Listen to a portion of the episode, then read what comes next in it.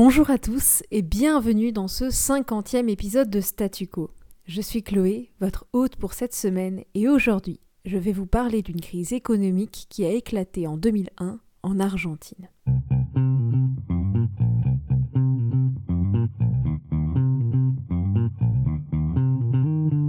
Mais Chloé, Statu Quo, c'est un podcast d'actualité. Pourquoi faire un épisode sur la crise en Argentine qui a débuté il y a plus de 20 ans? Ça ne serait pas mieux d'en faire un article que vous pourrez retrouver dans la rubrique articles de notre site internet? Alors, je vous répondrai que oui. Mais c'est aussi un sujet d'actualité, puisque début janvier arrivait la première échéance de remboursement du prêt accordé à l'Argentine par le Fonds monétaire international, le FMI, en 2018. Cet épisode me permettra donc de vous expliquer succinctement comment fonctionne une organisation internationale primordiale dont nous n'avons, avec Elliot, jamais parlé. Comme d'habitude, faisons un petit point de situation. L'Argentine est un pays d'Amérique du Sud bordé par le Chili, la Bolivie, le Paraguay, le Brésil et l'Uruguay. Le 23 décembre 2001, le pays plonge dans une crise économique et après de grandes manifestations, l'épargne des Argentins est gelée par le gouvernement. Ils ne peuvent plus retirer leur argent, qui permet alors de soutenir l'économie. Mais rien n'y fait. Le peso argentin est dévalué et la parité peso-dollar est intenable pour le pays. Pour information, la parité peso-dollar est le nombre de pesos à débourser pour acheter un dollar. Par exemple, il faut aujourd'hui 105,20 pesos pour acheter un dollar, alors qu'il en fallait 2,93 pour un dollar en décembre 2003. La monnaie argentine a donc peu de valeur sur le marché international, donc les autres pays n'en veulent pas dans leurs fonds. Les Argentins sont donc obligés d'échanger leur monnaie contre du dollar, qui est plus fort, afin de commercer.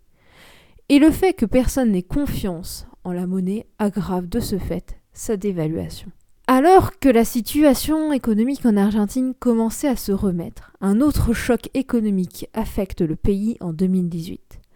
Les prix augmentent de façon impressionnante, les gens perdent leur emploi, les personnes sous le seuil de pauvreté passent de 28% en 2017 à 44% en 2021. La récession de 2018 plonge le pays dans une crise sans précédent. Selon plusieurs économistes, cette récession argentine est le fait de deux facteurs. Premièrement, elle peut s'expliquer par un changement de politique monétaire aux États-Unis en 2018, avec une hausse de ses taux directeurs en raison de la hausse de la croissance et de la baisse du chômage à la même époque. Les prêts aux États-Unis sont donc plus chers, ce qui déstabilisa un peu les économies des pays émergents. L'Argentine, déjà meurtrie depuis la crise de 2001, s'enfonce. Mais 2018 est aussi une période d'élection pour les Argentins, et on sait que politique et économie de marché vont de pair. L'ancien président argentin Mauricio Macri est donc donné perdant à l'élection présidentielle. Les marchés plongent, le peso s'effondre, et la confiance dans l'économie du pays est anéantie.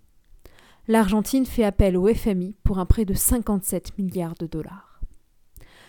Vous comprendrez que, dans l'économie, la confiance des personnes dans une monnaie est primordiale. Sans confiance, ce n'est qu'un bout de papier avec des dessins dessus. Afin de rembourser ce prêt, l'Argentine refait appel au FMI afin de rééchelonner le remboursement de la dette et, en échange, faire un régime d'austérité budgétaire. Les taux d'intérêt sont hauts, les entreprises ne peuvent pas se développer et créer de la valeur, et ne peuvent donc pas employer le chômage augmente. Un petit point pour souffler sur le Fonds monétaire international. C'est une organisation internationale fondée en 1976 qui a pour but d'assurer la stabilité du système monétaire international.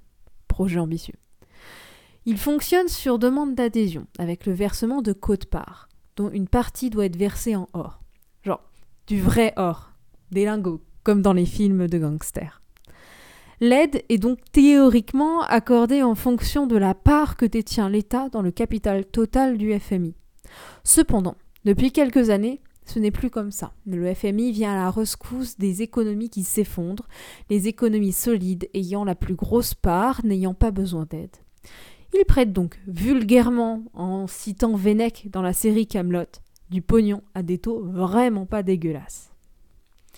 Allez, On revient à l'Argentine. Donc, on est en 2022. Il faut maintenant rembourser la dette. Mais sans argent, comment faire? Alors, on négocie. Il est certain que la crise du Covid-19 n'a pas du tout arrangé la crise dans le pays. Vous pouvez vous en douter. Vous vous souvenez? Je vous avais parlé plus tôt du rééchelonnage du prêt pour laisser plus de temps pour le remboursement du dit prêt contracté en 2018 le montant à rembourser du prêt est aujourd'hui de 44 milliards d'euros, les derniers décaissements n'ayant pas été débloqués sur décision du gouvernement. Alors, aujourd'hui, l'idée n'est pas de rééchelonner encore une fois le remboursement du prêt.